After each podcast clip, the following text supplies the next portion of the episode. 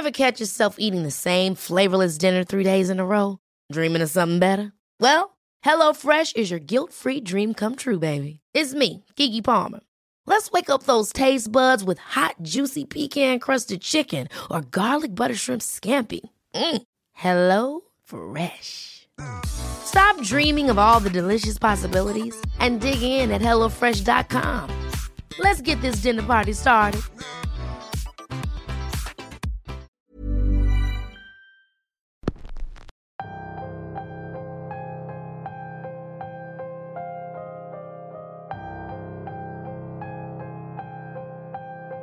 Por más de una década nos hemos dedicado a recolectar historias. Me considero un traficante de historias. Puedo comerciar con ellas. Algunas me las han regalado, otras más las he tenido que intercambiar. De eso se trata Radio Macabra. Una interacción entre la gente que las escucha y la gente que me las cuenta.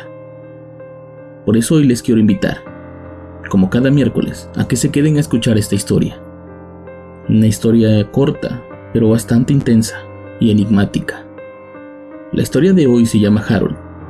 Es una historia sobre un oscuro personaje del que poco se sabe, pero del cual seguramente poco a poco nos iremos enterando más. Ya es de noche en Radio Macabra, y eso significa que te tienes que poner cómodo para que podamos comenzar.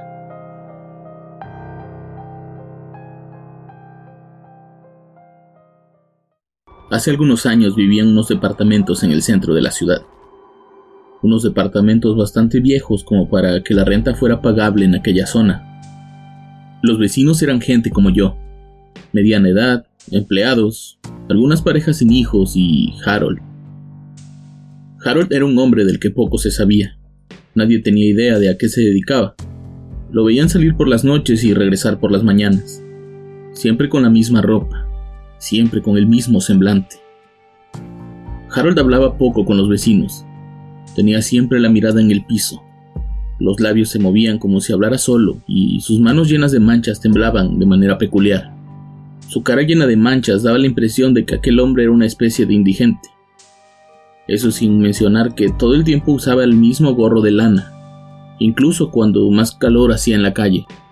Harold parecía tener unos 60 años, pero quienes lo conocían un poco más decían que tenía casi 90. Era un tipo verdaderamente extraño y perturbador. Aquel viejo edificio era todo un espectáculo. Entre las familias que se la pasaban peleando a gritos todo el día, la vecina del 13 que no soportaba al marido y lo corría con amenazas casi de muerte, uno no se podía aburrir. Pero lo que más me causaba curiosidad era cuando Harold se emborrachaba y comenzaba a gritar cosas extrañas por su departamento. Parecía que peleaba con alguien, gritaba, lloraba, golpeaba la pared. Parecía tener conversaciones con alguien, pero lo extraño era que ese hombre siempre estaba solo. Los vecinos más antiguos del edificio decían que nadie conocía el departamento de Harold, que seguramente escondía algo y por eso siempre estaba solo. Ese misterioso hombre no dejaba que nadie entrara a su casa. Incluso el hombre encargado del mantenimiento del edificio decía lo mismo. Harold nunca tiene visitas. Es como si estuviera tan solo en la vida que hasta la misma muerte se hubiera olvidado de él. Una noche llegué a mi casa y encontré la puerta forzada. Al entrar vi que me habían robado. Los muebles estaban rotos y los cajones de mi tocador estaban vacíos. Había papeles y fotografías por todo el piso, y mi ropa estaba regada por todo el lugar. Lo primero que hice fue ver al vecino más cercano. No me abrió la puerta, se notaba que tenía miedo.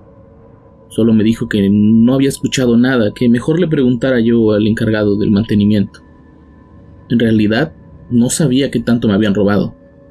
No tenía muchas cosas de valor, pero el solo hecho de saber que alguien había entrado a mi casa hacía que me hirviera la sangre. Juan, alguien se metió a mi casa hoy y la dejaron toda tirada. ¿Viste a alguien extraño entrar al edificio o algo así? Hoy es una noche muy fría. Nadie ha salido del edificio y el único que entró antes que tú fue Harold, me contestó el portero. Sí, pero si nadie entró, entonces debió haber sido alguno de los vecinos. ¿Nunca escuchaste que alguien golpeaba mi puerta con la intención de romperla? La verdad no. Llevo 14 años trabajando aquí y jamás había sucedido algo así. Tú eres el inquilino más nuevo. Dime tú si ya te había pasado esto antes, respondió el muy aragán. Mientras subía por las escaleras enfurecido por la actitud de aquel portero, escuché a Harold hablando afuera de su departamento. Decía cosas como que estaba listo, que ya no quería estar ahí. De pronto escuché, el chico no tenía la culpa, ya sal de mi deuda. Lo primero que pasó por la cabeza era que hablaba de mí, que había sido aquel anciano que me había robado para pagar alguna deuda de drogas o algo así. Fue entonces que salí corriendo para encararlo. Al verme, el hombre se metió a su casa despavorido. Estuve golpeando la puerta, pero jamás se atrevió a darme la cara. Regresé a mi departamento para llamar a la policía y encontré las líneas del teléfono cortadas. Eso ya estaba fuera de todos los límites. Tomé un pedazo de metal que tenía en el baño y fui directo a la casa de Harold. Tenía mucha rabia. Tenía ganas de romperle la cabeza. Abre la puerta, maldito anciano. Me vas a pagar todo o te va a cargar la chingada. Le gritaba enfurecido. Por tu bien abre la puerta porque si entro por la fuerza vas a salir en un pinche cajón. Le gritaba mientras intentaba desesperadamente romper su puerta. De pronto, la puerta se abrió. Frente a mí estaba Harold, completamente desnudo y con lágrimas en los ojos. Desde su lugar me extendió la mano y me dijo, Por favor, ayúdame. Hazlo en el baño, y parecerá que me resbalé. Sus palabras me dejaron atónito. Pasé inmediatamente de la furia a la sorpresa. Literalmente el hombre me estaba pidiendo que acabara con su vida en ese momento. Entré a la casa. Me quedé viendo a aquel hombre que no dejaba de sentirse totalmente desahuciado. Me acerqué a él para disculparme. Le dije que estaba muy molesto, pero que no era para tanto, que me había dejado llevar por la ira y que entendía que no eran las formas para resolver las cosas. El hombre al ver que no tenía intenciones de hacerle daño, comenzó a llorar de nuevo y caminó hacia el baño repitiendo, Ya es mi hora, ya es mi hora. Vi al hombre sentarse en el retrete mientras lloraba. Yo iba a salir de la casa para dejarlo solo, cuando de pronto escuché una voz casi gutural que hablaba ahí mismo, desde el interior del baño. Sabes que aún no es tu momento, Harold. Deja de pedirlo como un niño llorón, le dijo aquella voz. Ya hice todo lo que me pediste. Ya no me queda más aquí. Déjame ir, decía el anciano entre murmullos. Aún tienes que esperar más si lo sabes. Sí, lo sé, pero no fue mi culpa. De verdad que no fue mi culpa. Yo los quise ayudar, pero se me adelantaron. No supe qué hacer. Tú los asesinaste, Harold. Ellos no tenían la culpa. Eran tres niños pequeños a los que les quitaste la vida, y tú sabes que no les tocaba. Sí, ya lo sé, maldita sea, ya lo sé. Y de verdad lo siento, carajo. De nada me arrepiento más que de ese día. Pero ya pasó mucho tiempo, ya hice todo lo que me pediste. Por favor, déjame ir. No, Harold. Tu espera debe continuar. Son las reglas. Además, ¿qué culpa tenía el chico de ayer?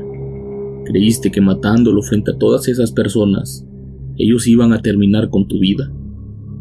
Ahora también tienes que vivir por él, y tú lo sabes.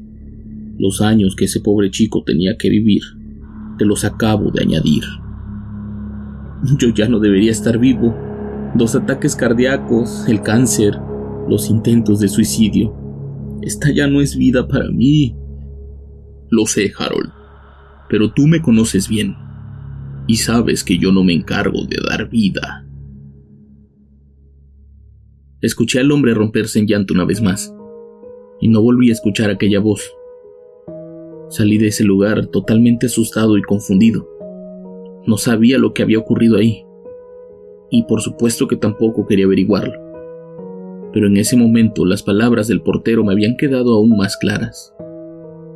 Al parecer era cierto. Harold estaba tan solo en la vida que incluso la misma muerte parecía que se había olvidado de él.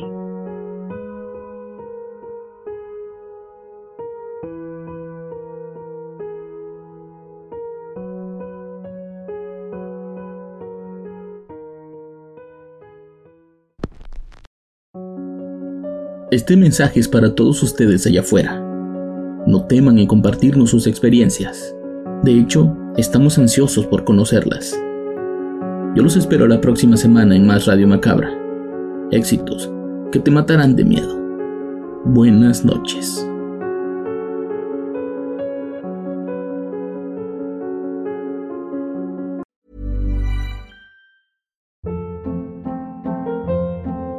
Hold up. What was that? Boring. No flavor. That was as bad as those leftovers you ate all week. Kiki Palmer here, and it's time to say hello to something fresh and guilt-free. Hello Fresh. Jazz up dinner with pecan-crusted chicken or garlic butter shrimp scampi. Now that's music to my mouth. Hello Fresh. Let's get this dinner party started. Discover all the delicious possibilities at hellofresh.com.